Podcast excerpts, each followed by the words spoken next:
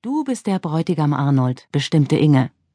Und Arnold, der sich der Würde seines Standes wohl bewusst war, wählte Sophie zur Braut.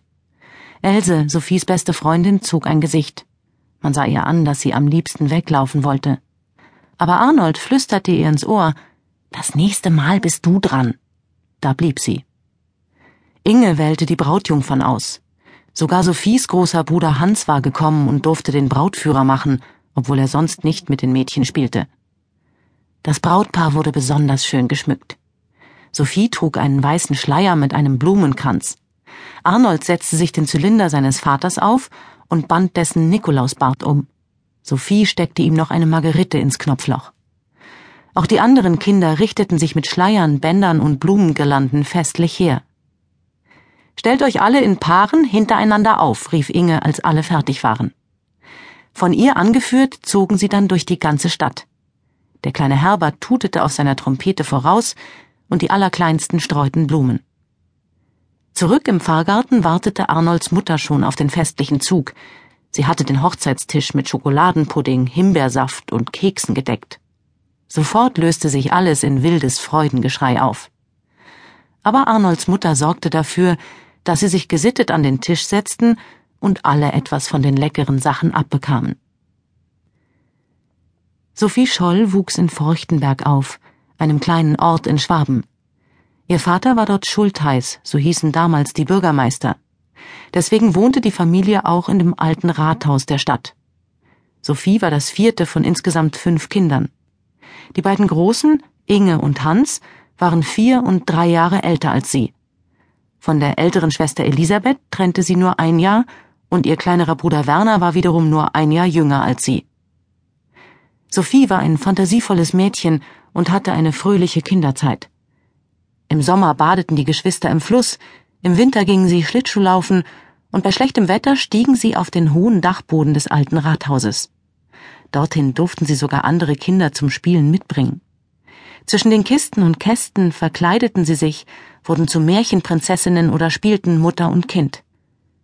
In der Schule hatte Sophie keine Schwierigkeiten, Sie war der Liebling des Lehrers, der keine eigenen Kinder hatte. Zu Hause wurde sie als jüngste Tochter sogar ein wenig verzärtelt, wie die Älteren fanden. Die Familie war nicht gerade reich, aber sie hatten genug zum Leben. Robert Scholl, der Vater, nahm sein Amt als Schultheiß sehr ernst. Es war ihm wichtig, dass sein Ort moderner wurde. Deswegen sorgte er dafür, dass die alten Plumpsklos verschwanden, ließ eine Sporthalle bauen, bemühte sich um mehr Arbeitsplätze und brachte es sogar fertig, dass die neue Bahnlinie durch seine Stadt geführt wurde. Doch die Feuchtenberger dankten es ihm nicht.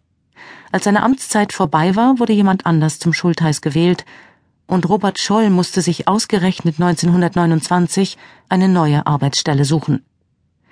Das war das Jahr des großen Börsenkrachs, in dem die Leute scharenweise ihre Arbeit verloren und kaum einer eine neue finden konnte. Sophie war damals gerade acht Jahre alt.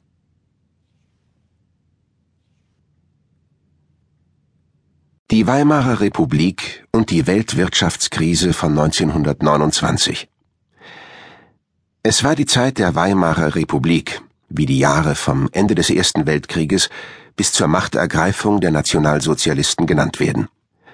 Deutschland hatte den Ersten Weltkrieg verloren, die Siegermächte diktierten im Friedensvertrag von Versailles harte Bedingungen, und die Deutschen mussten sehr hohe Zahlungen als Wiedergutmachung leisten.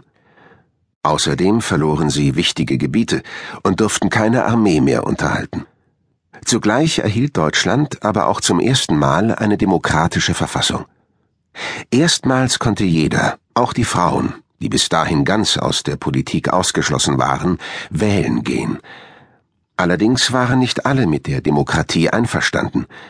Die einen machten die Anhänger der Republik für die Niederlage im Ersten Weltkrieg verantwortlich und wollten das Kaiserreich wiederherstellen.